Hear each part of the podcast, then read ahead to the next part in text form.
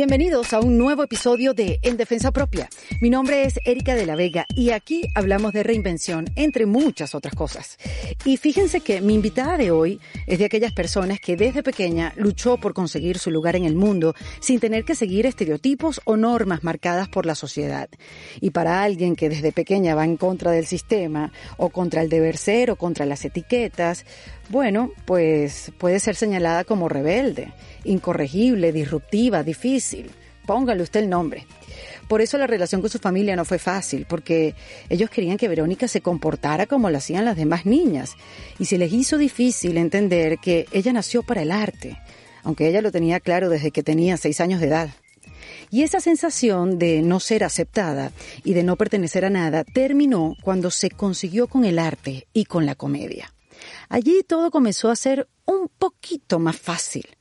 Claro, que para que le permitieran quedarse en ese mundo creativo al que pertenece, tuvo que cumplir con ciertos requisitos como tener su fiesta de quinceañera, estudiar en la universidad y graduarse con vestido y no con pantalones como ella quería. Ya con un nombre en la escena teatral en Venezuela y reina de la improvisación y la comedia, siguió su corazón como siempre lo ha hecho y se fue para Nueva York. Y aunque tampoco le fue tan fácil como pensó, porque la siguieron etiquetando como latina o minoría o como exótica, en muy poco tiempo se adaptó y logró ser parte del Upright Citizens Brigade, la única escuela acreditada de improvisación y sketch de comedia en los Estados Unidos. Fíjense que a Verónica siempre la quisieron meter dentro de una caja, pero siempre ha vivido fuera de ella. Nada la hizo dudar de sí misma, porque los que rompen el molde son aquellos que viven sin limitaciones, sin imposibles. Y por eso su currículum va desde actriz de teatro juvenil hasta encarnar a Carlota Valdés en la película de los hermanos Cohen, Hail Caesar, junto a nada más y nada menos que George Clooney, o compartiendo escenas en la película The Laundromat, la lavandería, junto a Gary Oldman y Meryl Streep, del director Steven Soderbergh, entre muchos otros logros. Y lo mejor de esta historia es lo desprendida que es Verónica de su propio éxito, porque vive en esa incertidumbre, en qué es lo próximo. Esta conversa la tuvimos en Los Ángeles, donde vive desde hace un tiempo, y entre tantas anécdotas y reflexiones, Verónica me cuenta que el éxito se ha tardado en llegar, pero su camino ha sido el correcto, el que ella ha elegido. Verónica es de las que cree que el mundo no te dice qué vas a hacer, sino tú vas a decirle al mundo quién vas a ser. Bueno, antes de comenzar esta conversación, les recuerdo lo de siempre. Se pueden suscribir a mi newsletter en ericadelavega.com para seguir conectados semana tras semana con muchas recomendaciones y mucha información. Y les recuerdo que mi conferencia online ya la pueden adquirir en endefensapropia.com. Hasta el sábado tienen chance y recuerden que después la pueden ver cuantas veces quieran, donde quieran. Es una conferencia que hice para ustedes y compartirla con ustedes. Y también les recuerdo mi Patreon, la cuenta de patreon.com slash en defensa propia, donde te puedes hacer miembro y así como nos apoyas, puedes consumir material exclusivo solamente en esa plataforma. Ahora sí, les dejo a Verónica Osorio en defensa propia. Verónica Osorio. Hola. en defensa propia. Gracias, qué bueno que pudimos hacer esto. Esto es una locura que lo logremos. Cuando sí. yo te escribí, ¿tú estabas dónde? Estaba en Sudáfrica. ¿Y eso fue hace cuántos días? Eso fue hace como tres días. Hace dos días. tres días. sí, yo estaba por allá. Hace tres días Verónica me contestó, estoy en Sudáfrica y me estoy volviendo, estoy entre trenes y cosas, y ahora estoy pasando por Viena. Y yo le digo a Valentina, no vamos a lograr a Verónica. Yo también pensé, a lo mejor no se logra. Y de repente escribiste dos días después y que, perfecto, puedo ahora. Perfecto, era perfecto. Además me cayó en, en el medio de, de un poco de diligencias, pero en el lugar correcto, además, o sea, en la, geográficamente. Mira cuando las cosas se tienen que dar. Es así. Pasó de verdad, o sea, como debería Sí. ser. Sí. Además que era un encuentro que teníamos pendientes hace muchos años. sí. Porque yo hice un show en Venezuela que se llamaba Erika Tipo 11, un late show donde eh, una sección del programa iba a ver o queríamos hacer una especie de, de tener invitados panelistas para hablar de la actualidad, pero a través del humor. Y yo me acuerdo que cuando yo estaba, Marcel Raskin eh, iba a ser el productor general de, de mi show, y él me dijo, mira Erika, tú tienes que buscarte a la gente de improviso. La gente que improvisa, la gente Claro. que lleva años haciendo esto, y yo creo que Verónica Osorio la tienes que tener a juro. Yo no, yo no, no sabía esta movida porque yo llevaba como años viajando mucho a Argentina, estaba un pelo desconectada, me dice mamá, estaba como en otro mundo Wow. y no sabía lo que estaba pasando en el mundo de la comedia en Venezuela. Marcel me habla de todos estos talentos que estaban surgiendo de Quinta Bar, de la Ujú. Quinta Bar era el que se llamaba, ¿no? Este, y me habla de ti. Y yo, wow, no puede ser, vamos, sí, yo quiero que ya esté. Y de repente llega el día siguiente Marcel y que se fue a vivir a Estados Unidos ayer. Y yo, Totalmente. ¿qué? ¿Cómo es eso? ¿Pero cómo que se fue a vivir a Estados Unidos? Se fue. Terminaste en una relación, creo, y decidiste irte a- y, y pica caucho, como decimos nosotros. Y yo me quedé picada porque te empecé a seguir por, por Twitter y mm, me quedé con ganas de que de trabajar juntas, ¿no? Me hubiera encantado porque las referencias y después todo el trayecto que has tenido en tu carrera, después de- tú ves los años, tú dices, ay, lo hubiera tenido, hubiera estado conmigo. Pero eso fue, eso fue lo que te hizo irte, una relación. Em, bueno, no, yo no sé.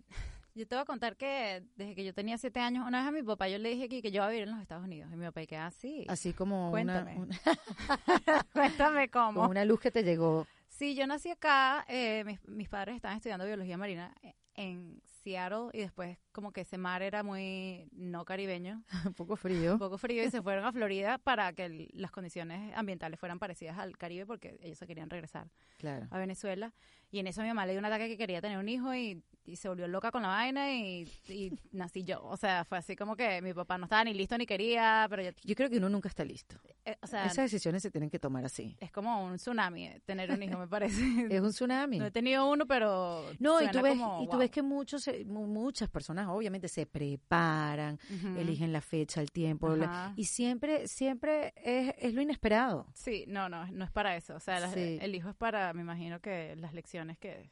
No, No no, lo que digo tu mamá fue muy sabia en tenerlo así impulsivamente. Impulsiva. Sí. Loca y mi papá no, no preparado, estaban todavía en la universidad, pero nací en los Estados Unidos y eso como que siempre me marcó de una manera u otra. O sea, tener ese pasaporte azul marino fue como.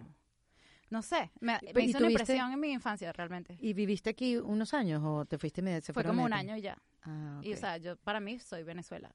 Eh, Pero siempre soy gringa, ¿no? Soy gringa. O sea, en mi- en- como que en, en el fondo de mi ser tengo esa vaina de que soy gringa, soy gringa. Claro, porque además uno de pequeño siempre está tratando de ver a dónde pertenece, ¿no? Claro, y De- además de, de dónde eres. el venezolano era como que vamos a Miami a comprar marcas, vamos a, Maya- ¿sabes? Como que Estados Unidos es como que Estados Unidos, de ahí viene la música, de ahí viene el arte, de ahí viene el entretenimiento, todo viene de allá. y tú te las echabas. Me las echa- más que todo era como que, no sé, sentía que algún día yo tenía que ir para allá. ¿Sabes? Como que yo vengo de allá, eso es mío, o sea, yo voy para allá. Entonces, ahí me empezaron a, a nacer las ganas de ir a los Estados Unidos. Yo desde chiquita como que supe eso. Y a los 12 años mi cuarto lo decoré azul marino, mi mamá se iba muriendo porque como que, ¿qué es eso? Eh, o sea, Con estrellas blancas. yo quería, yo quería que el cuarto entero fuera así como negro, o sea, un cubo negro así tal, y súper intensa. Y, y mi mamá aquí que no, pero nos pintamos que sea azul marino abajo y azul claro arriba, entonces puse un- una banda de papel tapiz en el medio y yo no sabía, pero elegí, o sea, elegí como el skyline de Nueva York. Pero qué destino. Sí, fue así demasiado. Fue así como que la niña sabía, pues no sé. Qué, ¿qué, loco qué ese te voy a cuento. decir? ¿Cuántos Sí. años tenías en esa época? Eso fue como a los 12, o sea, estaba pasando como a séptimo grado, algo así. O sea, ya estaba pasando bachillerato por primera vez y fue como que soy adulta y, y puse esa banda del, del cielo de Nueva York. O sea, tenía sea- las Torres Gemelas, yo crecí con las Torres Gemelas en mi cuarto, así. Atando los cabos hacia atrás. De verdad que qué visión. Súper raro, sí. Sí. Yo lo, después me- y me di cuenta fue después en Nueva York, en el momento estaba en New Jersey, vi como la misma vista y yo y que ya va, yo tenía este paisaje en mi cuarto toda la vida. O sea, Lo, visualiza- lo visualizaste toda tu vida. Sí, sí, fue demasiado impactante. y ni siquiera me había enterado, o sea, no sabía que había comprado el de Nueva York.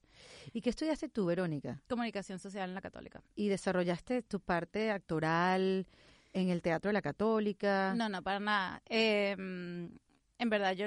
eh, la católica para mí fue como una obligación porque ya yo estaba haciendo teatro desde chiquita. Eh, Yo quería hacer teatro en Esquena, en el Champañat, Sí. desde que tenía, desde ya quinto grado.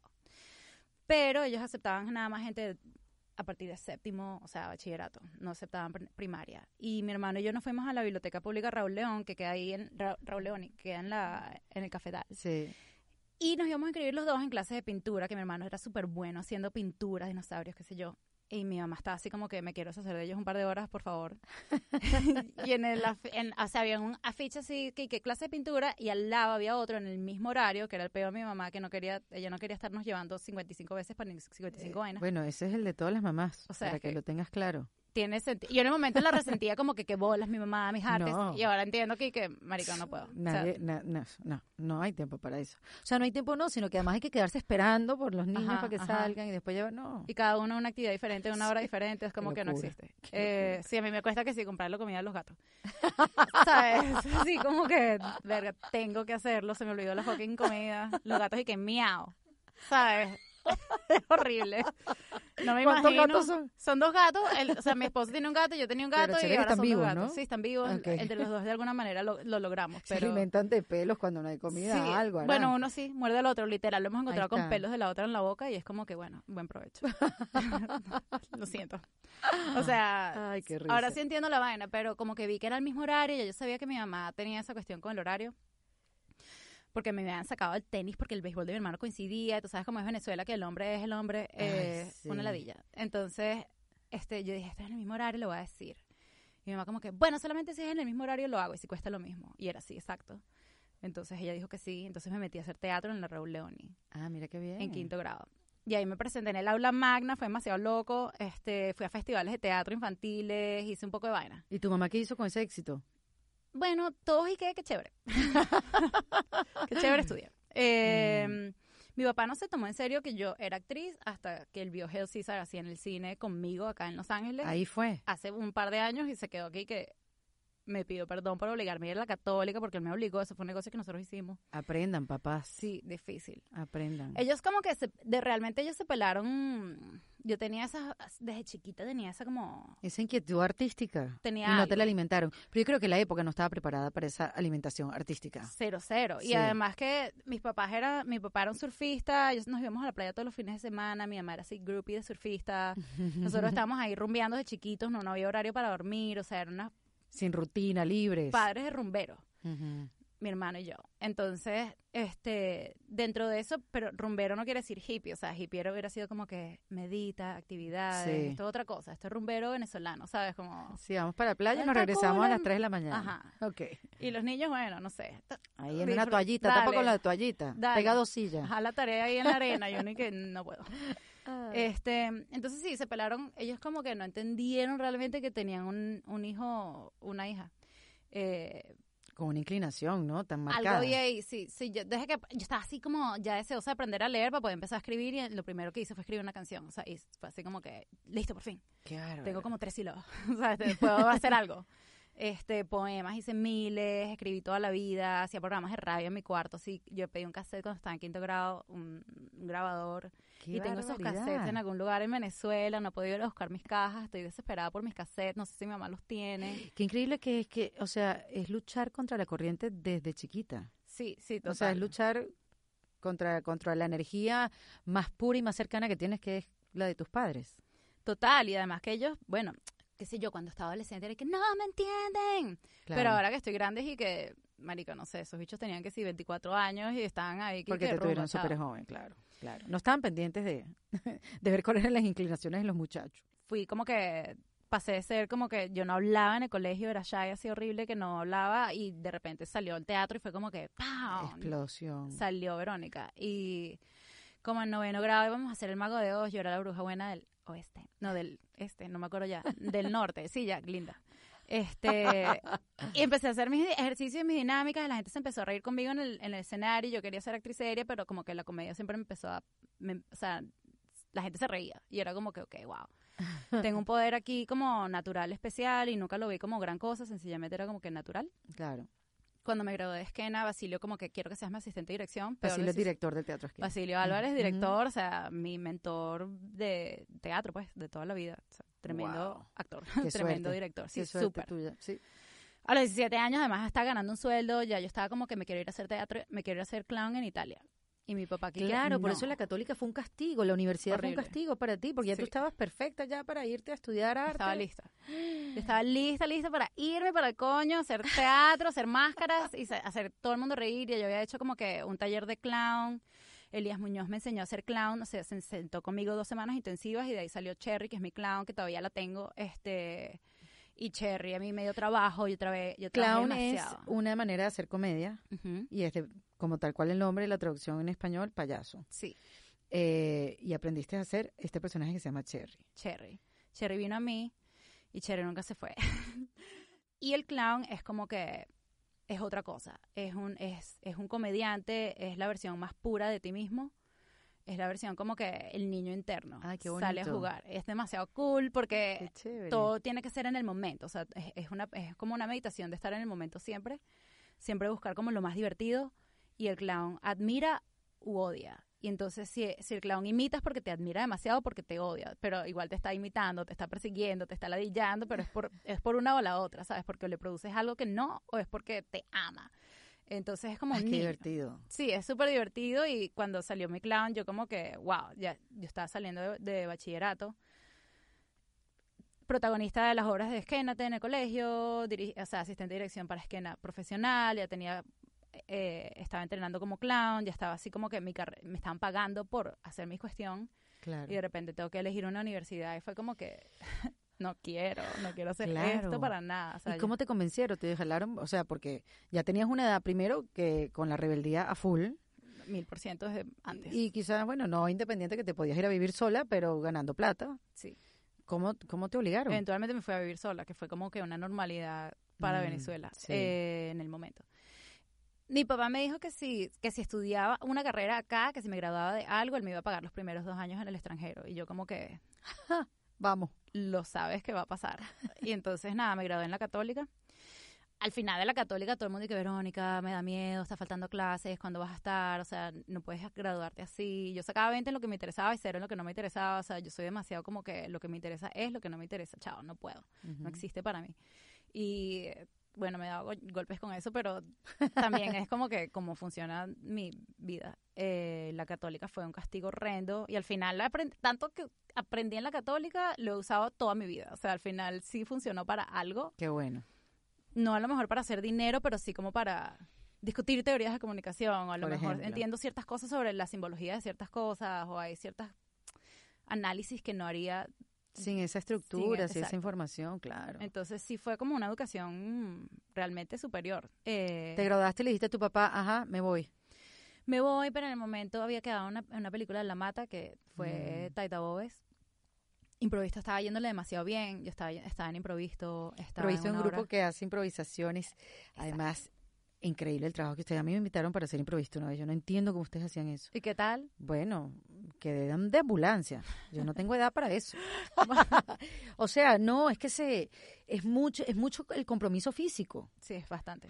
No solamente el de la tensión que tienes que estar creando, sino uno se mueve mucho y te tiras en el piso, te levantas, uno se monta encima, el otro después. y, eh, uno, de verdad que fue una gran experiencia cardiovascular. Fue cardio, es cardiovascular, es exactamente cardiovascular, porque además incluye, estás ahí dando el corazón completo y estás ahí que Eh, dentro de unos overalls, unas bragas ahí que, que está sudando todo por dentro. Todo, todo, todo, todo. Mi mamá hizo las bragas, por cierto. ¿En Sí, serio? Sí, sí. Ay, qué cool. Mi mamá hizo varios de los vestuarios de Esquena, ya hace vestidos de novia, etcétera. Ah, mira tú. Este, sí, súper, súper, es verdad, cute.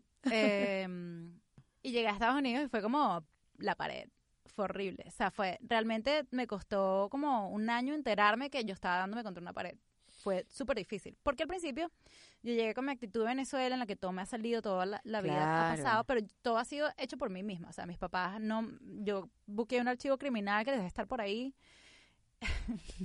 y eso fue porque yo vi la audición y me fui para allá. Mi mamá dijo, yo no te voy a llevar para nada de esto. Entonces yo tenía como 16 años, agarré una camionetica, me fui para un lugar súper sospechoso. El tipo me vio arriba para abajo, súper así como la vibra medio rapey de la, de los, De los de la vaina en Venezuela.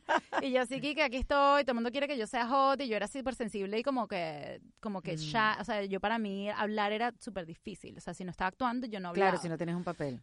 Pero eso le pasa mucho a los actores, ¿verdad? ¿Por qué será? Yo no sé. Sí, qué loco. Uno es como claro, y uno se- sensible. te abres cuando tienes otra voz. Ajá, ¿no? te ponen en el escenario y uno y que, Ya, y te conseguiste. En sí. la vida real es y que, aléjate de mí, por favor. Pero es curioso porque, le, o sea, he escuchado que eso, que eso pasa mucho. Sí, no sé por qué. Mm. Hay una cuestión ahí con, con la energía, creo yo. Ya a estas alturas he pensado que eso es. O sea, como que hay una vaina de gasto de energía o no sé qué es lo que, no sé qué O exactamente. estás observando, puede ser. Puede ser. También como, no sé, hay una cuestión como cuando uno hace un personaje que es como que no soy yo. Y entonces hay una libertad en que no tengo que ser No me están yo. juzgando a mí. Exacto. En cambio, yo, yo, Verónica, soy como, yo soy bien, eh, soy sociable, pero también soy bien particular. Entonces es como que ah, es un esfuerzo doble si la gente se siente Claro. rara conmigo. Es un trabajo compartir con la gente. Exacto. Yo siempre fui como, ¿y por qué? No entiendo, no quiero. Sí. Entonces siempre, te- que si el pelo morado, que si me pongo pantalones, que si me quiero graduar con, yo me quería graduar en traje de tres piezas y mi mamá aquí que no. ¿Cómo es un traje de tres piezas? Traje de hombre, pues o sea, un chaleco, Ah, o ok, sea, ok. un palto con... Ay, no, tienes que ir con tu vestido. Te- Mi mamá me hizo un vestido y yo Mm. lloré, lloré, lloré. Yo no quería quinceañeras, yo quería irme de viaje y me, logré irme de viaje, pero mi mamá igual me hizo una quinceañera. O sea, Lo que yo siento también es que tu papá y tu mamá quisieron que, que, que fueras una manera en particular total. y nunca lo pudiste, de- o sea, nunca diste eh, eh, con el papel que ellos querían que tú hicieras. Sí, mis padres, yo, o sea, soy hija mayor, mi mamá viene de una familia italiana, o sea, su papá es italiano, ella fue la hija mayor, ella la criaron de una manera, ella como que lo hizo igual y yo así que, que nunca será así. ¿Y cuándo aceptó ella que quién eras tú? O sea, ¿cuándo, lo, ¿cuándo se calmó? ¿Cuándo te fuiste? Después de que me fui, pasaron varios años de nosotras, nosotros tuvimos como una separación emocional, personal, que yo, yo tuve que poner un límite con Mm. nosotras. Claro. porque yo creo que mi mamá particularmente, específicamente, no sabe distinguir entre ella y yo. O sea, ella no tenía un límite entre quién soy yo y quién es ella. Y eso fue demasiado... Yo me di cuenta de eso ya ahorita adulta, ¿sabes? Grande, que entendí Claro. como que, ah, esto es lo que le pasa a ella. O sea, para ella, yo era chiquita y era fan así de alguien, estaba enamorada y ella me decía como que, ay, pero eso sí es, es que galla, que galla es que estés enamorada de alguien así, ya yo pasé por eso. Y yo así como que, pero yo Pero no. déjame vivir yo, claro. Pero para ella era como que ella no tenía separación entre ella y yo. Entonces, Es increíble la cantidad de, de variaciones que puede haber en las relaciones entre madre e hijas. y son demasiado fuertes. Sí. Pues somos dos mujeres, las mujeres somos súper fuertes y, y es como que... Sí, sí, sí, sí. Y hay, y hay cualquier cantidad de maneras de interactuar con una mamá. Ajá, totalmente. Pero entiendo perfectamente eh, lo, lo que me quieres decir. Yo no interactué de esa manera con mi mamá, pero wow, son historias que pueden ser completamente distintas. Sí, sí, lo que sí. puede además significar una, la mamá en tu vida, su opinión que tiene sobre ti Claro. y cumplir sus expectativas. Y si decides hacerlo o no, y si eso te afecta, Sí. y si tu mamá se desilusiona, si eso tú, tú te mueres por eso, o si no, hay gente que se Pero tú morías por eso. No, ¿O para nada. al No, no te afectaba. O sea, era como que para mí esta persona no tiene sentido. Desde que yo estaba chiquita yo decía que ya, o sea, para mí mi mamá no tiene sentido. La manera en que ella es y la manera en que yo soy son totalmente diferentes. Ella llega a conclusiones de una manera que yo no. Yo siempre le preguntaba como que por qué, pero explícame la lógica. O sea, desde chiquita yo era como que no entiendo. explícame el proceso mental. Y para ella es como que Porque es, es no y demasiado es no. abstracto, ¿sabes? Entonces yo soy una persona muy lógica mental, de, de como que dame las razones para yo entender, no es emocional para mí. Y para ella todo es emocional. Entonces somos demasiado distintas de una manera fuerte y al mismo tiempo tengo muchas cosas que son de ella. O sea, acá es Claro. la mitad de mí es ella. Negarla a ella es negarte la mitad tuya, total. Horrible. Y cuando pasa es y que no, soy mi mamá. Pero al mismo tiempo es como que, ok, it's cool. Em, pero sí, mi mamá, nuestra, nuestra separación ocurrió cuando yo me mudé a los Estados Unidos y ahí me desentendí. La gente me escribía por WhatsApp, yo no sabía, yo no respondía, yo estaba perdida, yo estaba en mi mundo, por fin feliz, libre, libre, libre. O sea, yo nunca me sentí como que yo pertenecía en Venezuela y había una pa- gran parte de mí que siempre se quería ir, yo siempre me quería ir. Y, y no tiene nada que ver con la situación política ni nada, tenía que ver con una cuestión de, por ejemplo, me presentaban improviso y la partía demasiado duro y era la mejor función que yo había tenido y, sabes, cada cosa que dije, todo el mundo se rió y la vaina fue como que, Verónica, energía mil por ciento, o sea, la partí. Ujú. Y la gente al final me decía como que, eres la mejor de las mujeres. Y yo sabía que yo había sido la mejor en, en total, ¿sabes? Yo había sido la mejor ese día y ya, ¿sabes? Y- Claro, y sin era- distinción. sin distinción. Y esa distinción me chocaba, o sea, desde, desde, desde, Ujú. desde esa época ya yo entendía como que this is not Aquí no pienso estar, claro. No me gusta esto, o sea, como que hay algo Ujú. ahí con, con, eres la mejor de las mujeres. Eso a mí me... Y sin embargo, cuando llegaste a Nueva York, tampoco es que te fue así como dices tú. No fue lo máximo, no lo conseguiste tan fácil. Bueno, en Nueva York lo que pasa es que además la casilla de la mujer, que está, que me parece que es algo que estamos luchando a nivel mundial, en toda Sudamérica, en toda Centroamérica Central, eh, hasta en Europa, en todos lados, está la cuestión de la mujer, ya, ya basta, ¿no? Sí. Eh, si somos iguales y mejores o tenemos poder, está el hecho de que en Venezuela uno es uno y en Estados Unidos eres una latina. Y, y yo soy yo y aquí de repente soy una minoría. Y es como que, wow, a mí no me... Yo decía, Las no. etiquetas, claro. Las etiquetas eran demasiado locas y yo no entendía nada. O sea, cuando a mí me decían que eres, eres exótica, yo no entendía nada. Cuando me decían que eras una minoría, yo decía, que hablas tú? O sea, a mí me volvía loca esa, esas distinciones. Yo no les paraba, yo no les paraba, yo no les paraba. O sea, para mí era como que todo lo que no me encaja, chao. Pero llegó un punto en que fue demasiado fuerte. O sea, como al año me cayó, el- me cayó la vaina de que en la escuela me están dando nada más ciertos papeles por mi acento, Mm. por mi nacionalidad, por mi look. Este, mm, ¿Y qué hiciste? me deprimí, me deprimí, o sea, No, verdad tuve una depresión bien, sí. fuerte. Que como que hice una cuestión como demasiado épica que fue, yo llegué acá, estuve en el Estela Adler, me di cuenta que estos bichos estaban medio racistas, que se pasaban hablando de ciertas cosas, que me dan ciertos papeles y me da ladilla, como que nada más me querían poner a hacer comedias y yo como que quiero aprender a hacer dramas, o sea, vine acá, te estoy pagando para aprender a actuar, no para Claro. lo otro. Pero como ya tengo una naturalidad para la comedia, tengo el acento, entonces me seguían haciendo eso y yo como que no lo que quiero. Fui a la escuela de comedia, me inscribí. Al principio yo hacía chistes de una cierta manera, tipo improviso, lo- los carajos y que no das risa. Y yo- Claro, porque, o sea, humor en inglés, Otro. nada más la manera de escribirlo. Sí, sí. Es tan sencillo, o sea, eh, eh, Es a ver, el método, sí, sí, sí. Eh, es, es más sencillo porque además el inglés es un idioma mucho más fácil.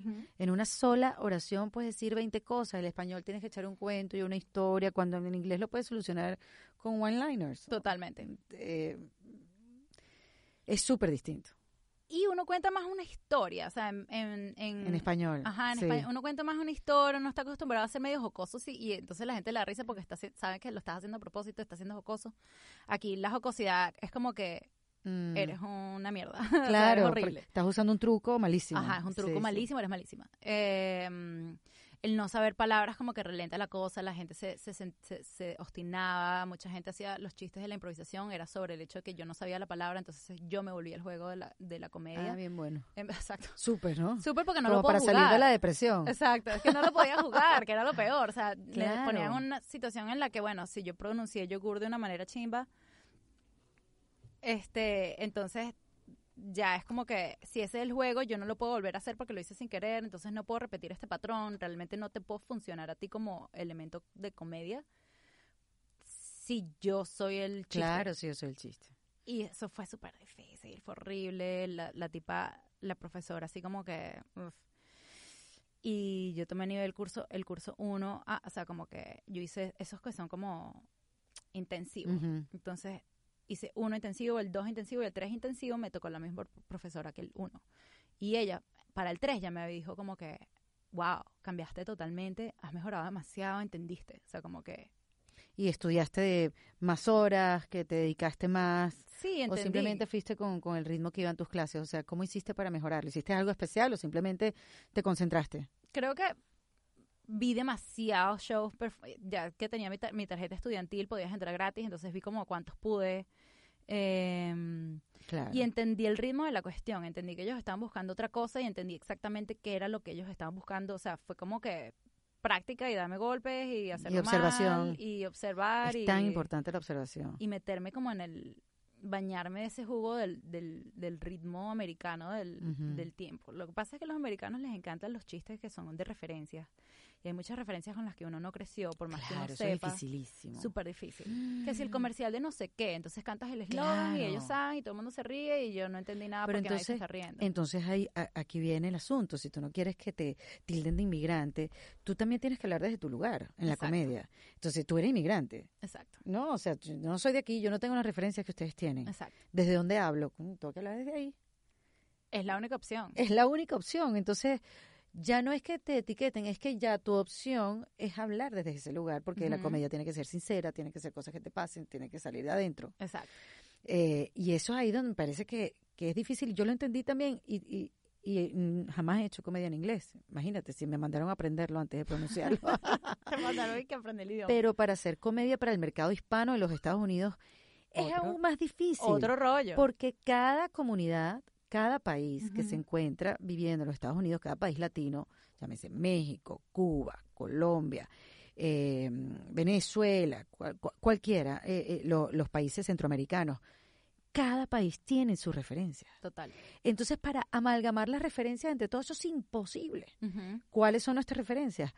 Nosotros como inmigrantes en un país como Estados Unidos, esas son nuestras referencias. Entonces Claro. yo empecé a entender en un show que me tocó hacer de humor en Telemundo que teníamos que ser claros con quiénes éramos. No podíamos ser o- otra gente o hablar desde otro lugar como si hubiéramos vivido en Estados Unidos toda la vida. Entonces yo creo que eso de volver a- a- al lugar sincero y ubicarte de quién eres, dónde estás, y cómo puedo yo conectar con un público que está viendo, que no me conoce. Eh, fue un proceso difícil y, y yo tuve que, que eso, ir, ir hacia atrás, ir, ir back to basic, verme a mí misma donde estaba parada y empezar a hablar desde ahí. Wow.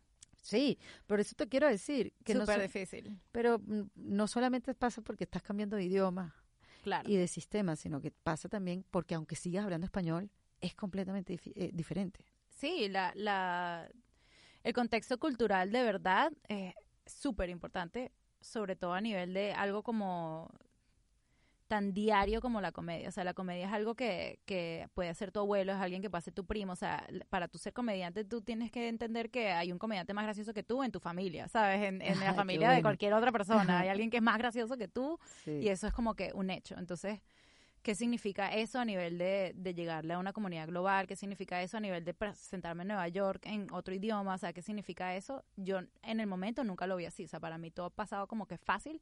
Yo tengo una facilidad para las cosas y sencillamente eh, eh, llegué a hacer lo que yo llego a hacer. Bueno, tienes una facilidad para las cosas porque estás en el lugar correcto. Exacto. Si no, Si no, no puedo. O sea, y yo también como que he seguido un camino que, que es como el de mis habilidades, porque mucha gente trata de seguir un camino que es forzado y que no es el tuyo. O sea, y, también me ha pasado que he seguido caminos que no son míos y me he dado cuenta porque dije que, wow, no es mío. Y de esos cursos intensivos de comedia es que sale tu, tu, tu monólogo, tu show, de tu One Women Show. Sí, bueno, yo cuando terminé mi nivel 3, que la profesora me dijo, deberías quedarte acá, yo estaba lista para regresarme a Venezuela a enseñar todo lo que yo había aprendido. Y ella me dijo, quédate acá. Y yo estaba buscando como que media excusa y me quedé. Y yo renuncié a Pro- a improviso que me estaba pagando, yo renuncié a esquena que me estaban pagando, o sea, yo renuncié a shows que me estaban pagando para presentarme en un sótano y yo pagar por hacer eso. Y que Wow. salía agua de, quién sabe dónde del techo. O sea, tú estás actuando y se caía goticas. ¿Qué tipo de agua era esa? Yo no sabía Si era sabe qué agua o no. era, no se veía muy bien la vaina. Este, pero dije, bueno, esta tipa que me, que me acribilló tanto al principio, Mm. en nivel 1, ahorita en nivel 3 me está diciendo, deberías quedarte. Me lo dijo muy seriamente y yo la tomé en serio y, y dije, ok. Y en ese momento habían audiciones para los equipos de improvisación y los equipos de sketch de ese teatro y eso es como que lo más grande que cualquier comediante en New York en ese momento quiere lograr, eso es un, es un paso. Wow. Para mucha gente es el paso final, cosa que me parece un error, pero para mucha gente es un, un paso demasiado importante para llegar a otros objetivos. Y, y yo dije, bueno, voy a audicionar. Y yo audicioné y en el, quedé en el grupo de sketch como actriz de una vez, o sea, a los seis meses de haber llegado a los Estados Unidos. Qué locura. Demasiado loco, porque además hubo varias gente que yo así como que, ay, qué chévere. Y estaba llorando porque no quedé en el, el de improv. Tú deberías cambiar tu storytelling porque le tiras mucho a Venezuela. y la verdad que no es Venezuela, Verónica. No. Eres tú que eres buena. Bueno, Venezuela, imagínate. Y tú que te das durísimo, como que me, me salió todo tan fácil en Venezuela. No, perdón, te salió igual de fácil en Nueva York. Entonces Así eso quiere decir algo, que eres buena, ¿no? Bueno, sí, en verdad, o sea, así, así me sentía yo. Luego, Claro. acá luego llegó la realidad de, de esa, la realidad me llegó después, o sea, fue como un delay. Porque yo hasta ese momento tenía mi misma actitud en Venezuela, que todo me sale, todo pasa, o sea, yo- es demasiado fácil. Pero al mismo tiempo no me, da, no me había dado cuenta de que yo estaba en un lugar súper privilegiado en Venezuela como tal. Claro. Acá cuando yo llego, yo soy como que la reina del cacao, pero no porque yo me las doy de mucho, sino porque todo siempre ha sido así para mí y es como que nadie me dice que no y ya. Y quedé en el grupo y hasta unos panas me tuvieron que decir y que sabes que hay gente que audiciona tres años seguidos y no quedan. O sea, ¿Qué eres demasiado parece? suertuda. Y yo así como que, ah, ok. Bueno, pero no es suertuda. o sea, soy que tienes pero un talento lo y logré. insistí- insististe más allá de tu mamá. Exacto. Y además me dio eso, pero el, que él me haya dicho eso me dio una perspectiva súper buena. con lo que estaba pasando conmigo. O sea, como que me hizo entender que yo eh, sí estaba logrando algo que, que era más difícil de lo que yo pensé. Solamente porque para mí fue fácil no quiere decir que no haya sido Exactamente. Que, o sea, que para ti haya sido fácil no, no, no quiere decir que no, no- que no cueste. Exacto. Y en verdad yo también me fajé horrible, o sea, haciendo mi monólogo para mi audición, lo practiqué y lo practiqué, no sabía las referencias, seguramente cometí mil errores, yo todavía tengo ese monólogo por ahí, o sea, hice como cuatro personajes, lo, lo ideé de una manera, en la audición te dan cinco minutos para hacer tres personajes Wow. y hacerles un impacto y entonces y demostrar como que todas tus habilidades como actriz. Entonces yo hice un monólogo que era un sketch completo y, y yo hice todos los personajes. Este, yo era un italiano que estaba tratando de venderle un panini a una señora y yo era la señora que estaba comprando el panini y era carajo de atrás y luego fui el italiano otra vez y fue como que Qué risa italiano, obviamente, porque los conoces. Claro, Vienes ese- de ahí. exacto, y soy hice como mi panadería, hace mi panini. Este mm, y es un italiano enseñándole al, al, al a otro empleado nuevo como que cómo hacer para vender más, ¿sabes? Entonces le tienes que dar compliments a la gente y tal. Entonces la vaina, bueno, los cagó de la risa, quedé en el grupo, pero cuando quedé en el grupo, yo estaba en o- la otra actriz del grupo era que sí, Kate McKinnon, que está en SNL, ¿sabes? No te lo puedo creer. Sí, no, o sea, fueron, o sea, ¿Por qué tú no estás en Saturday Night Live? Ajá, entonces ahí Buena empezó- pregunta, ahí tienes que decirme. Es una excelente pregunta. Gracias. No, bueno, ahí empezó mi carrera como que ahí entendí yo lo de la minoría que todo el mundo, todo el mundo me estaba diciendo todo el tiempo. Como que Mm. you're so sexy. Y yo dije, pero ¿por qué? O sea, había como una envidia, una cosa rara de las mujeres, como que tú eres tan exótica. Y había como un odio tras el ojo. Y era como que me va, esta caraja me va a matar, pero me está diciendo algo bueno, creo. Ajá. Este, mm, ahí entendí que el exotic era, era código no era positivo. para algo más, Mm. este, que latina era código para algo mu- mucho más grande que ni siquiera yo había logrado entender. Yo he tenido gente de la que he hablado con eso aquí en Estados Unidos y me dicen, wow, yo, yo no me imagino llegar a los Estados Unidos y encontrarte ese, de esa manera, el problema racial de los Estados Unidos es tan grande, tan fuerte, tan intenso, tan difícil y encontrártelo así, como que de Wow, repente tú eres una minoría. sí. O sea, esa, esa es una pared muy grande que no tiene nada que ver conmigo, pero me la Mm. encontré igual. Y, y ahí entendí que tengo un acento, que el acento significa algo, que la gente me ve de una cierta manera, que la gente me disminuye por ciertas cosas, que hay, hay una disminución de inclusive de parte de las otras mujeres, que, que soy una amenaza para otras mujeres porque soy exótica, porque sueno así, que si yo hablo Porque así sí, normal, entonces sueno sexy Claro. que si yo trataba de hacer unas, unas líneas en el sketch y me dicen, puedes tratar de sonar menos sexy. Y yo así que, que no estoy haciendo lo sexy, lo estoy haciendo serio. y dije, ah, bueno, es que tu acento es demasiado sexy. Y yo así como que, pero estoy hablando y ya. O sea, no, estoy haciendo mi personaje. No sé qué decirte, no sé qué hacer. Entonces, estaba con gente como Kate McKinnon en mi grupo. Kate, además, lo máximo, porque ella siempre decía como, o sea, ella fue una de las pocas personas que en ese momento me, me vio, me vio de verdad, me dijo, you're so funny, Ronnie. Este, pero hubo mucha gente en el grupo que de verdad no, los escritores, son seis actores y seis escritores. Los escritores escriben sketches y te castean y haces un show nuevo una vez al mes. Wow. Y cada mes tú le pagas a los, profe- a los directores para que te dirijan y pagas el espacio para ensayar y luego te presentas una vez al mes y es así funciona el teatro. Wow. Y yo pagaba todos los meses y hacía tres líneas cada mes. Y que- tres líneas. Tres líneas y que pajuísimas y siempre me ponían de sexy bruta y de novia del carajo, que es gracioso y Por Cristo. eh, fue horrible y fue difícil y yo pagando plata y yo no tenía plata, yo, no- yo me rehusaba a trabajar en, que sí, en, en restaurantes y Claro, para resolver la renta. Exacto. Y en ese momento no tenía ni para la renta, o sea, como que me rehusaba a trabajar porque yo estaba como que voy a hacer esto del teatro y al final tuve que conseguir un trabajo y estaba pagando estas plata, pero al mismo tiempo estaba haciendo que si tres líneas por show y al Kate le daban todos los personajes porque la Kate es una dura, Claro. pero yo había algo del humor que no entendía, había sketches que me perdía, o sea, hay cosas que no funcionaron y que los carajos realmente me pusieron en una caja como que no. Wow. y, y eso fue un sufrimiento demasiado fuerte porque yo decía como que yo puedo brillar demasiado, yo lo sé, y esta gente me tiene acá en una en un box horrible. Entonces decidí escribirme mi One Woman Show porque dije, yo puedo hacer todos estos personajes. Entonces Ya. pasé todo ese año, esos 20 meses sufriendo en el grupo y que me dijeron que era demasiado sexy cuando yo no estaba haciendo sexy y que me dijeron que, ¿sabes? Y que, bueno, aquí te mojamos completa y sales mojada. Y dije que, ok, wow. Este, y me daban personajes a veces y nunca, la gente no se reía tanto y yo estaba así como que no soy graciosa ya, no entiendo qué pasó, qué sé Ya. yo. Sí, sí, qué frustración. Y me empecé como que a comer el comentario externo de quién soy yo. Te lo empezaste a creer. Y llegó un punto en que me deprimí, pero al mismo tiempo escribí mi show y dije, no puedo. O sea, voy a hacer mi vaina. Y escribí mi show y la vaina obtuvo un run, o sea, tuvo una temporada en el UCB, cosa que es súper difícil. A veces tienes que hacer el show como cuatro veces y corregirlo y corregirlo y corregirlo y nunca llega a tener su temporada. Y luego me di cuenta que tener un show de una persona es horrible porque tienes que promoverlo tú, tienes que traer al público tú, o sea, tú eres Sí. tú, tú estás haciendo, lanzando panfletos al final de las obras diciendo que es buenísimo, soy yo, ¿sabes? Y eso me costó horrible como que llegar al punto en que soy, que, que yo soy arrechísima, ¿sabes? Como que ven a mi show. Qué difícil, sí. Y los shows tenían que ser 20 personas, 30 personas, habían a veces 80, a veces, a veces estaba la casa full, a veces había 10 personas. Y entonces como que no Un puedes poco seguir. la escena de La La Land. Sí. No, que ella está sola presentándose con Ajá. cuatro personas en el público. Ajá. Pero una de esas era una directora de casting.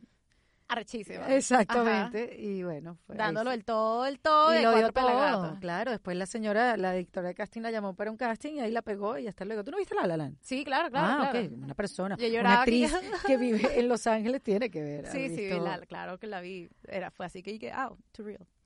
Y después de ahí, Um, ¿qué pasó? O sea, como de repente, boom, Hail César. Se dice así. Mira que fui a mis clases de pronunciación y me votaron. Hail Caesar, sí. Hail César. Mira, César. Em, porque con el One Woman Show, obviamente, me contactó un manager que es arrechísimo, que es el de Three Arts, que es el manager de Tina Fey, el de Amy Poehler, y que este, están buscando un puesto de diversidad en 30 Rock. ¿Tú tienes algún material que hayas escrito? Y yo sí que, que sí, tengo este show. Y tengo unos tweets y tengo un ensayo. un ensayo un gracioso que hice.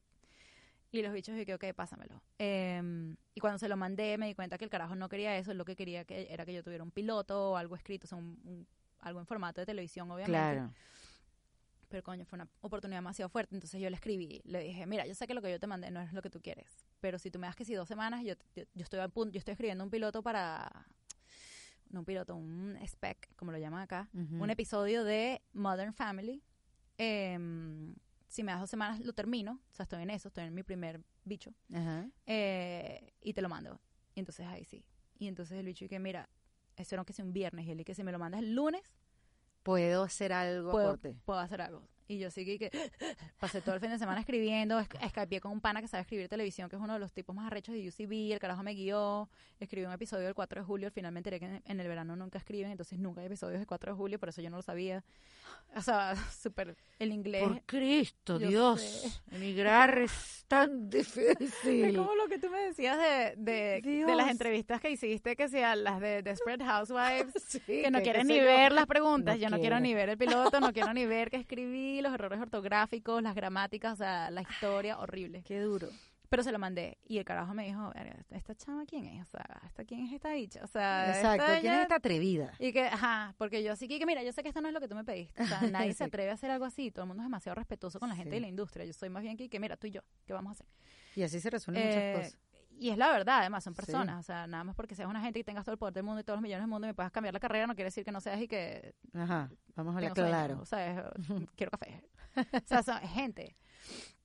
Y así me acerqué a él. Yo como que, mira, sinceramente yo sé que esto no es. Este, cuando le escribí eso, carajo, y que bueno, te voy a conseguir una reunión. Entonces me reuní con el productor de 30 Rock, que se llama Robert Carlock, en un café. O sea, obviamente ni siquiera me estaban, me mandaron para la oficina. Dijeron, esta loca no la vamos a mandar Al para la oficina. Pero café. en un café enfrente nos reunimos y que ¿quién eres tú? que es este monólogo tan loco? Y yo dije, bueno, yo acabo de llegar y soy esta. Y el carajo me deseó la mejor de la suerte, me dio su contacto, me dijo, mantente en contacto. Yo obviamente no quedé en ese puesto de diversidad, pero el carajo de Three Arts, que es la compañía de manager de. Tina Fey, etcétera, me dijo, yo estoy en el LA, cuando algún día estés aquí, avísame para conocernos en persona, sería súper chévere. Y pasaron como dos años y yo no tenía nada que, o sea, yo seguía haciendo mis personajes, mis cositas. Em, llegó un momento en el que iban a, disolver los grupos de sketch Ujú. y yo pensé que el director artístico del teatro me iba a cortar del- de los grupos porque tres líneas por show, o sea, Claro, ya. Eres la primera vez que iba a salir. Claro, y yo le, le mandé un email y que mira, yo sé que, que a lo mejor estás pensando en quitarme la vaina porque no, es no estaban casi los shows, pero yo te voy a decir, yo creo que yo me beneficiaría estando con un grupo que realmente vea mi talento. Si, si, si quieres, me encantaría tener la oportunidad de hacerlo otra vez, pero con gente que, que a lo mejor sea mejor match para mí. Y el carajo me cambió para otro grupo, fue otra cosa totalmente diferente. Estaba con Nicole Bayer, que es otra No comediante espe- espectacular. De repente la veo y su- sé. Su comediante, del- su Comedian of the World, comediantes del mundo, los especiales Ah, en Netflix. Netflix. Ella es de Estados Unidos. Una negrita gorda bella que le encanta hablar de pussy, dick y que se la cojan y ¿sabes? tiene un podcast y que why won't you date me y, y está brava porque nadie la quiere ser su novia. Am, y otra chama que es famosa en YouTube que se llama Memory Heart y es una pelirroja sureña y yo que soy una rara latina y que O tengo, sea, perfecto. tengo unos beats, entonces hicimos las tres que sí, de hermanas. Yo soy madre de una, las otras madre mía, o sea, como que ya se les olvidó, ya cuando teníamos ese grupo, la raza no importó, Claro. el origen no importó, el estilo no importó, son, sencillamente el comedia es comedia y ya, y ahí sí me sentí como que pude realmente extender mi, mi repertorio, mis alas, y al mismo tiempo seguía haciendo personajes. En algún momento alguien me dijo, ¿tienes un reel? Y yo, sí, sí, sí, te lo tengo. Pasé toda la noche editando, así que sí, lo que tenía por ahí, ¿sabes? Y en la mañana se los mandé y entonces me mandaron aquí a Los Ángeles a, a audicionar por el Living Color, Ajá. que lo estaban reviviendo. Y cuando llegué a Los Ángeles le dije al pana que, mira, estoy en Los Ángeles, estoy haciendo un test para esto. Si quieres, nos conocemos en la vida real. Llámame apenas salgas del test. Y yo le dije, el test me fue súper bien. Vente a la oficina y te conocemos. Y ahí empecé a, a audicionar con ellos. ¿Qué tal? Pasé tres años, ellos me estaban mandando audiciones por tres años. Y a los tres años fue que quedé en Hell Caesar. O sea, yo no había buqueado nada por tres años. Decía, esta no gente me va a votar. creer. Sí. O sea, hice Yo no de- pensaría de nunca que todo. te habías tardado tanto tiempo. Hubiera pensado que el proceso hubiera, o sea, era fue más rápido. Así, chas. Sí. Así fue en Venezuela. Por eso decía, en Venezuela todo Claro. flow. Y aquí fue como que eres latina. Y en los tiempos normales de ellos, eso, o sea, tres años es lo que se tarda. Sí, porque ningún casting, ningún director de casting te va a mandar para, para donde unos productores ejecutivos como tu, como su opción número uno, si no saben quién eres tú, si no saben si estás loca, si no saben si te han visto Claro, varias claro. veces y tú tienes un progreso, si no saben quién eres tú. Porque tú puedes ser cualquier loco de la calle. Y hay algo ahí con eso. Y también, si yo en cada audición estoy igual de nerviosa, si yo llegué verde y la tercera audición sigo igual, o sea, como que como ellos me van a, a poner su nombre frente a unos directores ejecutivos, Ah, productores validándote. ejecutivos. Exacto. Entonces, sí tiene que haber un tiempo de construir esas relaciones y de que ellos te vean también y ver exactamente ¿Nunca te dieron ganas de volver a Venezuela en ese, en ese periodo que nada te salía? Mm, no, o sea, sencillamente yo hice un compromiso conmigo misma y fue como que yo estaba trabajando de mesonera, yo tuve un accidente de moto horrible que me dejó fuera de, de en, en Texas se nos atravesó un venado, yo no soy de moto, pero mi tío estaba manejando y se nos atravesó un sí. venado y fue horrible. Yo estaba de mesonera en un bar de sport, o sea, hasta las 4 de la mañana, pateando gente para que no me final agarren sí el culo. trabajaste, tuviste que... Limpié posetas, trabajé en Caracas, Claro. Arepa Bar, trabajé en cual, no sé cuántas. Ay, Maribel, Maribel estuvo en el podcast. Maribel es sí, mi mejor amiga. Ella fue mi primera empleadora. No puede ser. Sí, ella me dio mi primera ¿Te oportunidad. pareces a ella? Tienes como una... Hay un flow. Sí, total. Totalmente. Este, ella cuando me despidió porque yo, ella me despidió porque yo quería cambiar los martes porque quería hacer show y ella que no puedes hacer eso y yo que Claro, voy a ella hacer- es muy- una mujer muy estricta. Ella es una mujer no, la, el checklist para trabajar en Caracas, para hacer, antes de cerrar como cajera, eran cuatro páginas y la vaina así era aquí que no moviste las salsas y yo no Sí. aquí que, marica, no sé, no sé qué me hablas, no entiendo nada, soy artista, chao. No puedo. O sea, o sea la vaina. Sí, sí, y ella me dice que no me saques de Facebook, que me das demasiada risa todos tus comentarios, nada más porque te estoy votando. Y yo que, ok, y fui y la saqué de Facebook. Al final, ahorita Qué somos panas y nos reímos de la vaina, pero coño la madre, pana, eso fue horrible. O sea, Ay, Verónica, qué no, risa. no, panas, fue difícil. No, sí hice de todo. Este, Claro, pero al final yo me había quedado en lo que te ibas a mantener pura, solamente intentándolo en tu en tu área. esa era mi idea. Exacto, era Lu- tu idea, luché contra ella y fui muy pobre por eso y dije, no Bueno, pero no tiene nada de malo porque al final todo el mundo lo hace. Todo el mundo que está tratando de, de, de lograrlo en los Estados Unidos lo tiene que hacer. Sí, aprendes un respeto también con las personas y además que te tú yo estando sola en mi casa no puedo sacar personajes de cualquier lado. Yo trabajé yo trabajé mis cintas para Uy, esto es SNL como cinco años seguidos. Las cintas son cinco minutos, la mayor cantidad de personajes que puedas, sobre todo las impresiones, hacer eh, hacer imitaciones de personas americanas siendo latina, los tengo que hacer demasiado bien, las tenía que estudiar demasiado. Eh, pero trabajar en la calle era lo que me daban las ideas para los juegos, o sea, conocer este poco de que conectar con la gente. Claro, y quiénes son Porque uno cree que necesita rara? soledad para escribir No, y no, para pensar en tu personaje. No, uno Al tiene revés. que salir del hueco donde está. Sí, sí, si no escribes de las mismas cosas que eres tú y todo se pone como que incestuoso de una manera, o sea, es como que demasiado como... Como que no avanzas, te quedas en el mismo sitio. Sí, sí, total. Y además que un artista necesita una rutina y levantarme a las 6 de la mañana para ir a un trabajo que no me gusta, fue como que cuando estoy en la noche presentándome en mi show, era como que, yes. Eh, pero yo sí tuve que tomar, tomar un cambio como que, wow, ¿qué pasa si no lo logro? Y voy a, a tener que tener un trabajo toda la vida al mismo tiempo que estoy haciendo que sí YouTube, ¿sabes? Este, y tuve que, el año que pasó Hell Caesar, tuve que, primero tuve un año de, de decir gracias todos los días porque cuando yo estaba yendo al trabajo yo estaba de asistente ejecutiva temporal en una compañía de PR y odiaba ese trabajo y estuve ahí meses y meses y meses y yo, yo no soy esa persona. O sea, yo no, era horrible. Yo no entendía Wow. lo que era business attire, yo no entendía nada. O sea, para mí eso era como que, las, whatever. y yo tuve que decir, mira, yo no puedo ir a mi oficina todos los días maltripeando y maldiciendo en mi mente Con esta amargura. cosas. No puedo. Este, entonces empecé como a decir, en mi, me tenía 25 minutos de commute, o sea, mi- de mi casa a la oficina eran 25 minutos y los usé todos para, para hacer eh, agradecimiento mental.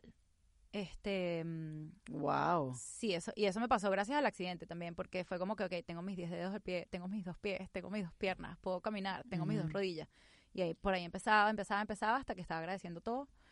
Tuve Pero una es un rutina cambio, es una transformación. Sí, fue muy fuerte. Porque claro, al, yo en el accidente estaba tirada en el piso y decía aquí que, marico, no sé si me va a morir porque me vi las rodillas destrozadas, perdí demasiada piel, al final no se me fracturaron, pero como me vi las rodillas y no sentía dolor, yo dije, así puede estar cualquier parte adentro, yo no sé si me estoy muriendo. O sea, fue horrible, pero me despertó como que, wow, Claro, te dio un cachetón, realmente. ajá, sí. Literal. Literal, literal, y, y después vi mi casco y como hubiera, o sea, lo que hubiera pasado sin casco y fue como que... Esos accidentes con venados son una cosa súper común y súper peligrosa. Demasiado loco, los venados son Yo demasiado tengo- brutos. Yo tengo una amiga que los padres también, pero no creo que era, eh, sí, en Estados Unidos, en Canadá, uno de los dos.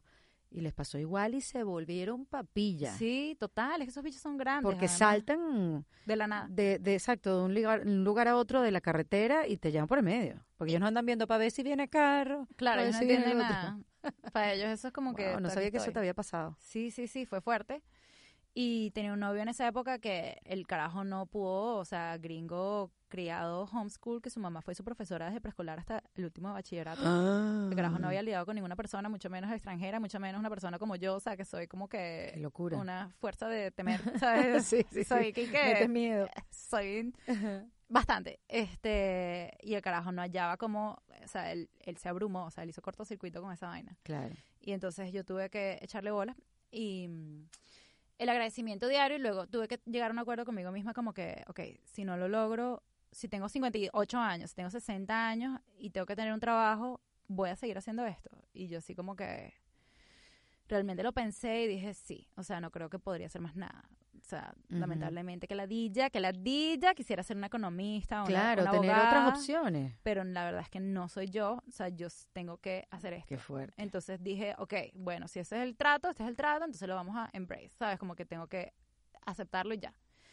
Y mm, ese año dije, ah, yo quiero hacer cine, y enseguida, enseguida quedé en un grupo de cine en el UCB, y luego no me gustó porque no podía hacer mucho, entonces dije, ay, yo quiero hacer cine de verdad, y seguí con mi agradecimiento, y me llegó esa oportunidad, y yo ay, sería Cambiaste la chéverísimo". frecuencia. De pana, así, literalmente, Es- eso fue lo que pasó te lo creo. Creo full así. en eso. yo y lo que y volví como que al modo lo que pienso llega pero también en Estados Unidos te dicen tantas cosas y el sistema es tan raro Sí, sí, sí. que- Que te desconectas. te desconectas otra vez entonces más desde el César para acá mi frecuencia ha sido como que también luché tanto con la comedia como que quiero quiero quiero quiero quiero hice tantos SNL, SNL Lord Michaels me vio me Ah, hicieron sí. callbacks hice showcases o sea las cintas llegaban lejos todo el mundo tenía buenas buenas comentarios sobre mí mis actuaciones, pero de alguna manera como que una latina no estaba ahí, sencillamente no estaba ahí, me di cuenta que tenía que ver con otras cosas que no tenían que ver nada conmigo y yo dije, a lo mejor este no es un ambiente para mí, Claro. tuve muchos am- amigos soy que yo. quedaron, no soy yo, que- y el ambiente en SNL es muy fuerte, los actores que son nuevos tienen que luchar para que los escritores le escriban a ellos, pero los escritores ya tienen sus actores favoritos y todos quieren escribirle a Kate porque Kate es la que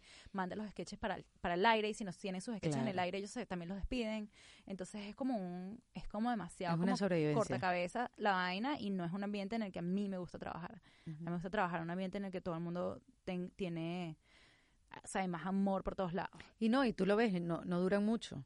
Exacto, sí. O son, son periodos cortos que duran los actores. Bueno, bueno. bueno, a traumático. menos que sea Steve Martin o... bueno, a menos que tengas la personalidad para ese tipo de ambiente Exacto. y realmente seas ese talento. Y Pero las mujeres se no. lo dicen en las historias de Tina Fey, de Amy Pollard, de la misma Kristen Wiig, Ujú. que se no aguantan el ritmo. Es demasiado fuerte. Ya, se van, no puedo más. Y es y que no puedo. Y yo me di cuenta que ese no era un ambiente para mí y me di cuenta antes de... Yo seguía audicionando y me presionaron para que lo hiciera porque se estaban acercando el momento de querer una latina y Claro. yo soñaba con ser la primera latina en SNL y pensé que lo iba a lograr.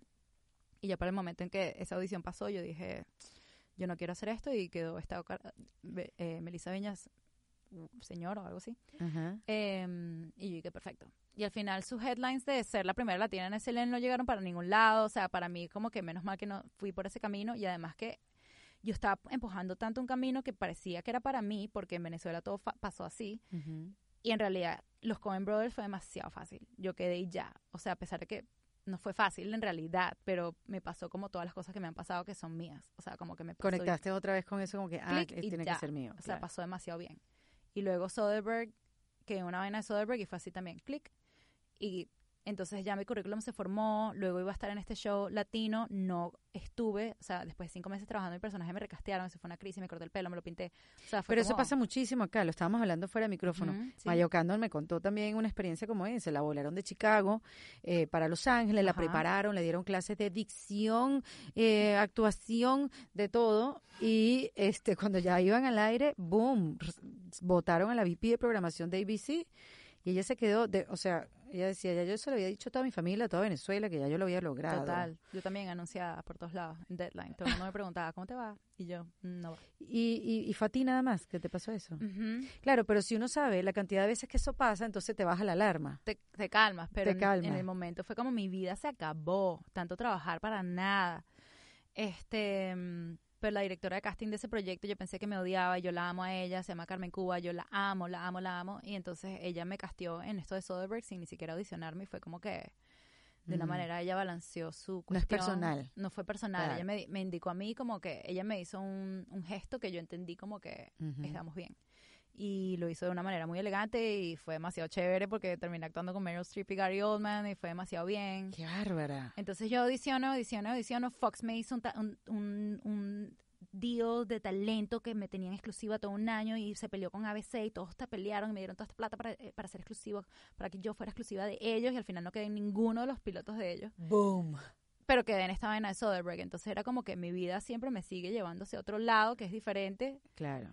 Y lo Que es más parecido a lo que quieres. Exacto, y lo tengo que seguir, o sea, como que en él Ujú. no era, no era estos pilotos, era esta otra cosa, o sea, y ha sido más como que tarda más tiempo en que pase, pero ha sido correcto, o sea, como que mi currículum todo tiene sentido, o sea, ha sido coherente. Brothers, Soderbergh, Ridley Scott, Soderbergh otra vez, es como que Ujú. súper exclusivo, súper bello, Y la experiencia de cruzar unas una, un, un par de líneas con Meryl Streep. o sea, primero el pánico, además que no me habían dicho exactamente qué querían y todo el mundo cuando está Meryl es Meryl y todo el mundo está concentrado en ello y Claro. Steven es demasiado como que dos tomas y chao, Es que en Y- esta, en esta serie de HBO Big Little Lies, ajá.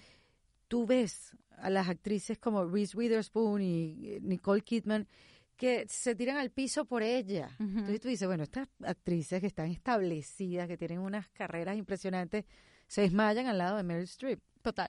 Entonces, ¿qué queda para uno? Y ella es inaccesible, o sea, ella tiene su equipo todo el tiempo con, con ella. la- cuando veas la película te vas a dar cuenta, pero ella está, ella tiene maquillaje, ¿Cuál es el nombre de la película? se llama The Laundromat. Sí, Eh, la lavandería de dinero. No sé, Sí, la sí, sí. la Yo la empecé a ver, pero eh, me tuve que ir, pero está chévere el tema. Ya me verás por ahí. Sí, está Sí. súper como que simpaticona Porque la manera tiene en que que ver con todo. la corrupción de los Panama Papers. Ajá, ese, ese misterio que ese misterio que salió de repente por un accidente como totalmente azaroso. Sí, total. Demasiado que no tenía nada loco. que ver una cosa con otra. Y bueno, o sea, so- mi papel es pequeño, pero es clave, o sea, está en un momento clave del plot y, y Gary Oldman es, espe- o sea, es especial, es Ah, espectacular claro, porque ese te, hombre. te, te- te nombré a Meryl Streep, pero no a Gary Oldman, que es también para desmayarse. También, y O yo tenía, tenía una escena más larga con Antonio Banderas y con él, y al final tiene sentido porque no la, no la pusieron completa todas mis líneas en la vaina, pero las hice y al final hubo gente que hizo escenas, unas escenas espectaculares y yo estoy en ellas, pero no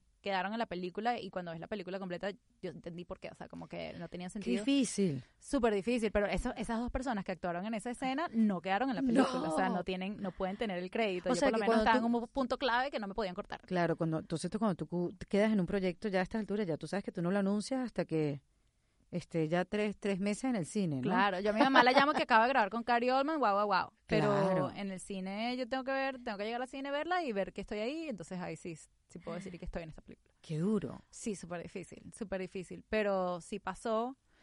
Gary Oldman demasiado espectacular, me vieron demasiado cómoda con él, yo llegué como que, hola, ¿qué tal? Este, y, y el escritor me escribió una escena extra y entonces al mes me mandaron para Miami a hacer un, es una línea con Meryl Streep. Y yo sí que, que, wow, me escribieron una escena después de que actué, me escribieron una escena con Meryl Streep. Ah. Y entonces fue como que súper, no solamente me regalaron este personaje, que fue como súper bello de Carmen Cuba, sino que además me regalaron este momento Qué de... emocionante. Me llevaron hasta Miami, invité a mi mami, mi Ah, mamá disfrutó el hotel. Qué reconfortante. Súper bello, con súper todo bello. lo que verdad. has vivido. Y al final, la escena, o sea, la hice y los tipos dije, no sé si es que está nerviosa porque es Meryl, pero y yo dije que no, no estoy nerviosa porque es Meryl, lo estoy haciendo así porque pienso que es así la escena, pero si quieres hacer que, que haga algo diferente, me avisa. No, no, tienes, ella está hablando por teléfono y yo la tengo que interrumpir. Interrúmpela y ya, no le tengas miedo. Y yo dije, no le tengo miedo, sencillamente no sabía. Ok, vamos. Ok. Entonces la interrumpí y al final me dio unos nervios como que, coño, estos productores ejecutivos van a pensar que yo estaba toda nerviosa con Meryl y en verdad no estaba nerviosa con Meryl, sino que pensé que esto era lo que tenía que hacer. Pero al final tuve una cena con ellos en el hotel y los bichos, que ¿estás nerviosa? Y que en verdad no. o sea, no me dio nervios Meryl, era como que, ¿qué es lo que tengo que hacer? Y... Qué increíble que esas cosas que cuando tú eras pequeña eran las que, eh, a ver, actuaban en tu contra, Ajá, después son positivas cuando eres grande ajá. y que actúan a tu favor. Sí, Ese súper- desenfado, ese de meter el pecho a las cosas. de- de dale este- ya. Sí. ¿Qué hola? ¿Qué más? Sí, no sé, a mí como que me de- pasé exacto de ansiedad social total a ansiedad social, pero no importa porque igualito soy aquí, ¿qué hola? ¿Qué tal? Exacto. Sí, se me, se me ha quitado muchísimo el... No sé, además que a nivel de... Como que a nivel personal yo todavía sufro horrible, o sea, cuando tengo que ir a una fiesta y me pongo nerviosa, siento que voy a una guerra, o sea, es horrible, yo, yo paso ocho pánicos, no quiero ir nunca, me da diarrea, o sea, horri- horrible. Pero si voy a trabajar y es en el set, me da igual los nervios, pero hay algo que como que me sale que es y que, Porque vas a hacer lo que vamos a hacer. hola, ya. ¿qué tal? ¿Cómo están? Estoy aquí. Ujú. ¿Qué tal? Ay, ¿quién eres tú? Sí, ¿qué haces? O sea, soy demasiado como que relax. ¿Y hoy en día vives en Los Ángeles?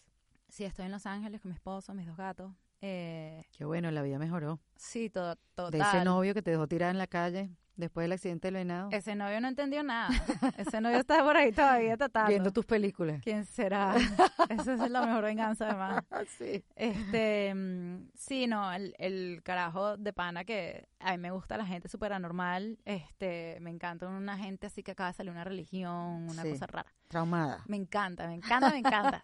Este, mm, sí, no, de Nueva York hasta acá ha sido diferente. Y mi lucha en Nueva York era que sí, el accidente, ser pobre, la vaina, no entendí que soy latina, La pared. carencia. Ajá, y acá es como que entender que, que los ritmos son más lentos, que, que yo tengo que valerme por mí misma, o sea, es como que ha sido otro...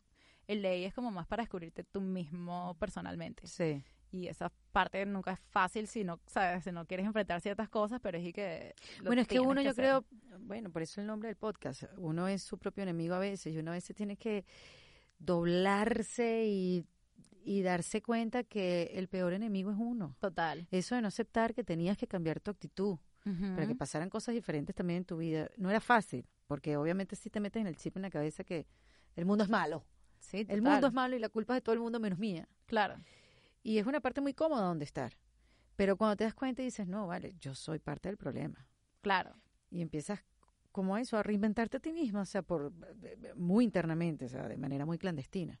Claro. Pero, pero entiendo el proceso y veo que cuando viste el cambio te aferraste a esa, a esa actitud y viste que Y a veces se me va otra vez y es que no entiendo ah bueno nada, porque no, porque todo. no todos somos Tony Robbins. Imagínate. sí, O claro, sea, Tony ¿Tú Robbins. crees que Tony Robbins no se no se no se pone bravo? Le deben dar- Yo creo me- que cada 10 minutos, debe- Sí, total. pero después lo sabe controlar. Es el clásico. El clásico de cada 10 minutos está en eso. Este, sí, bueno, y también como que uno, a mí lo que, o sea, la- una de las lecciones más grandes fue que como que cuando tienes lo- todo lo que querías hacia el sueño más grande, o sea, Hail Caesar fue como el sueño más grande, o sea, Sí. George Clooney, el red carpet sea, más espectacular de mi vida, Cristo. la película más bella de Además mi vida. sales hermosa. La película, o sea, mi personaje es demasiado bello, yo lo tenía desde el principio. Yo ese año estaba tratando de meter un personaje tipo tipo tipo chiquita banana en, en mi cinta de SNL y no hallaba cómo meter ese personaje. Yo dije, algún día lo haré y enseguida me llegó, al mes me llegó esa audición y yo que wow, aquí está. O sea, Qué me, me lo traje a mí Ajá. y el y verlo así en la gran pantalla, al lado de George Clooney, al lado de toda esta gente y George Clooney me llamó que que Verónica y yo que que ah, sabes en la premiere y, y ver como que obtener todo tu sueño y aún así sentirte como que wow, no sé qué voy a hacer después. Claro, porque no e- lo lograste en un corto plazo. Claro. O sea, y luego eres, Y sigues siendo tú. Te vas para tu casa Sí, y, de, y a ahora- limpiar la arena de gato, ¿sabes? Como que sigues teniendo que limpiar tu casa y llamar a tu mamá y hacer las cosas. Entonces es como que eso, o sea, fue como la primera parte fue como luchar contra los estereotipos y el, el New York y la, la falta de dinero y cómo lo logro y llegar hasta Hell Caesar y después Hell Caesar fue como que no importa haber logrado algo demasiado espectacular, tienes que Eso no seguir como que lidiando con tu vida Claro. y seguir para adelante. Entonces ha sido como que, wow, dos enseñanzas. Y después cuando, bueno, me sacaron de este show, que fue como que, ¿qué hacer con mi vida? Qué horrible. Yo antes mantenía mi pelo de, de acuerdo a Hollywood, no quería cambiar nada, no quería mover nada, estaba demasiado como que jugando el juego. Ahorita tengo el pelo rosado y es que ya veré qué hago.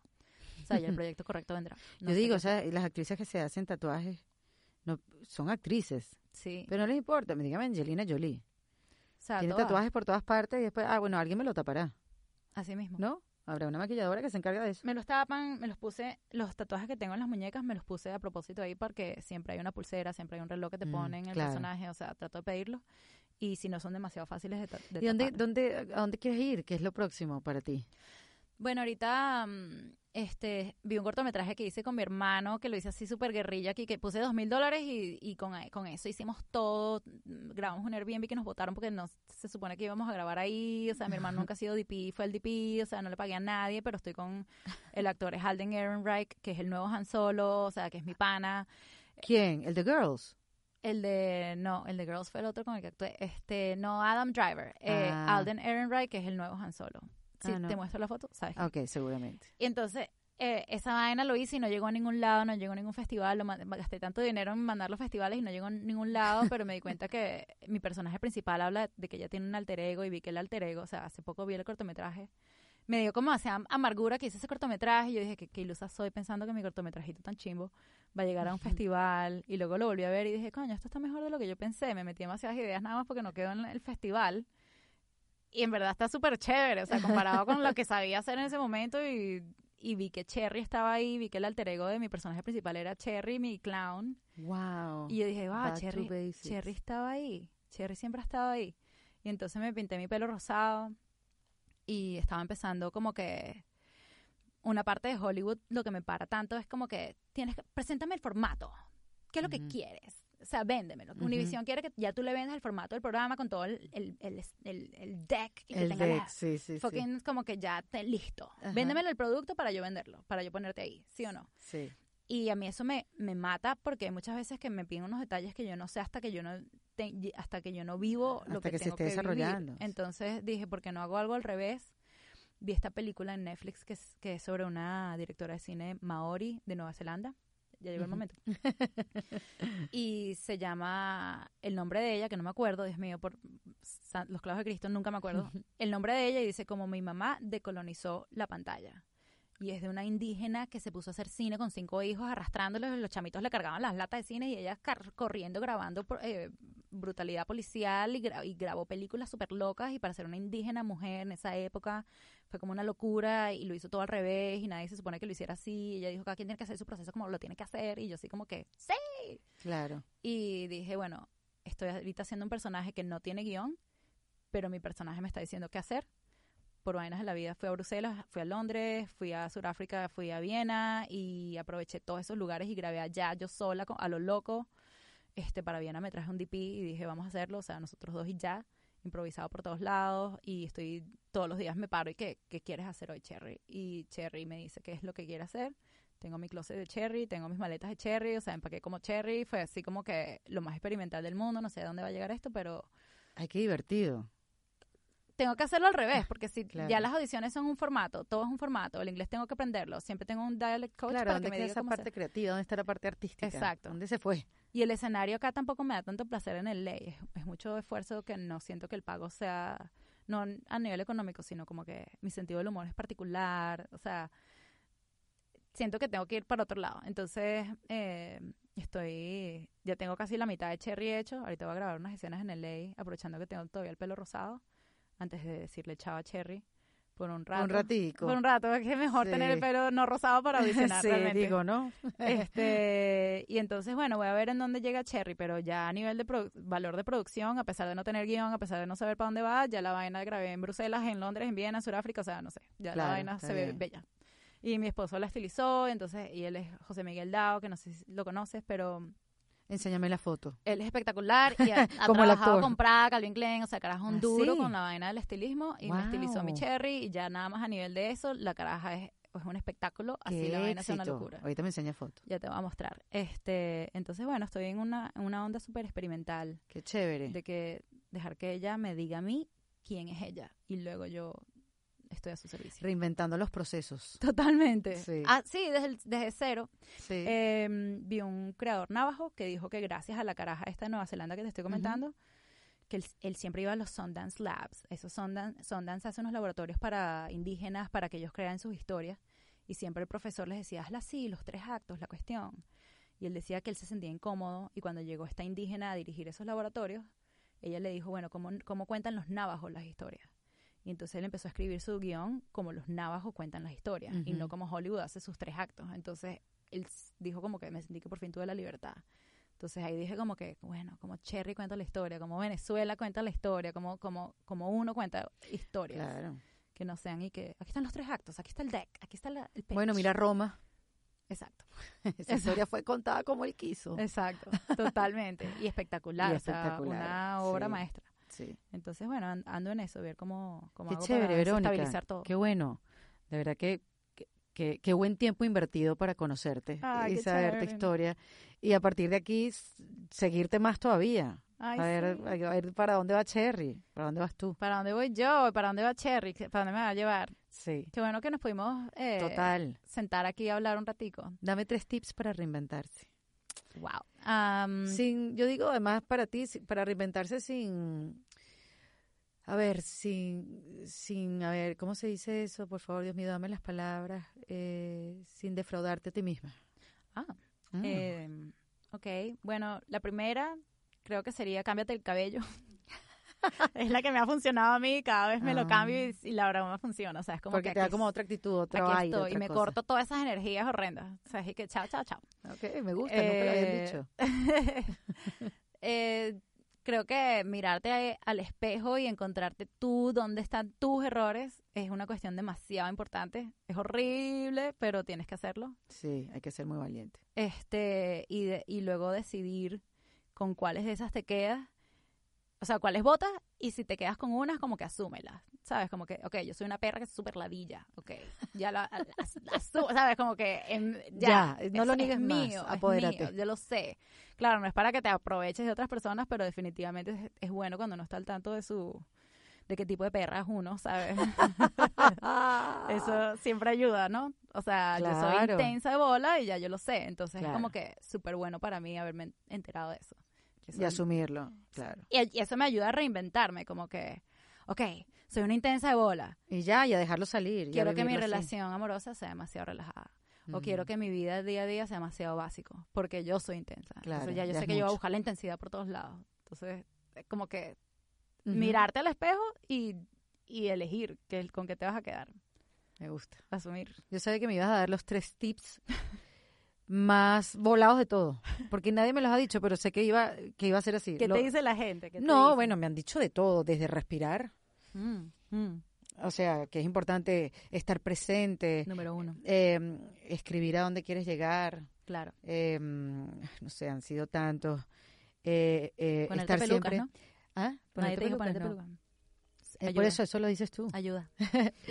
Pero Laura Flores me dijo uno bello que es- fue siempre estar del lado de la verdad. Wow. Espectacular. Yo, wow. Sí, súper bello. Súper bello. Este, y así, y te digo, no, no son, no se repiten. O sea, no se repite con la frecuencia que tú crees que se repiten los Claro. tips, sino que cada quien tiene su historia y su manera. Qué loco. y qué eso es alucinante. Qué bello. Sí, que bella tú, Ay, gracias, igual. Qué bueno Verónica en Osorio. En defensa propia. Esto fue en defensa propia, grabado en los espacios de WeWork, producido por Valentina Carmona y editado por Andrés Morantes, con música original de Para Rayos Estudios. Recuerden suscribirse y recomendar el podcast. Yo soy Erika de la Vega y nos escuchamos en un nuevo episodio. Hasta luego. ¿Estás listo para convertir tus mejores ideas en un negocio en línea exitoso? Te presentamos Shopify. Tal vez no lo sabías, pero nuestro podcast More Than Mamis es un negocio y lo empezamos por supuesto para desahogarnos y hablar sobre la maternidad, no para convertirnos en expertas de ventas y del e-commerce. Así que sí, necesitábamos ayuda para vender nuestro merch y poner en marcha nuestra tienda. ¿Y cómo suena con Shopify?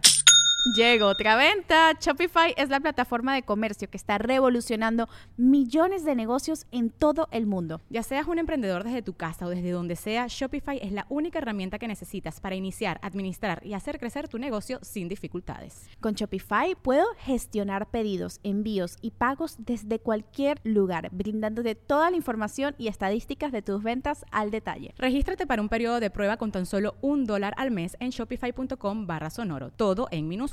Ve a shopify.com barra sonoro para llevar tu negocio al siguiente nivel. Shopify.com barra sonoro. Hello, it is Ryan, and we could all use an extra bright spot in our day, couldn't we? Just to make up for things like sitting in traffic, doing the dishes, counting your steps, you know, all the mundane stuff. That is why I'm such a big fan of Chumba Casino. Chumba Casino has all your favorite social casino style games that you can play for free anytime, anywhere with daily bonuses. That should brighten your day a little. Actually, a lot. So sign up now at chumbacasino.com. That's chumbacasino.com. No purchase necessary. Group. Void were prohibited by law. See terms and conditions. 18 plus.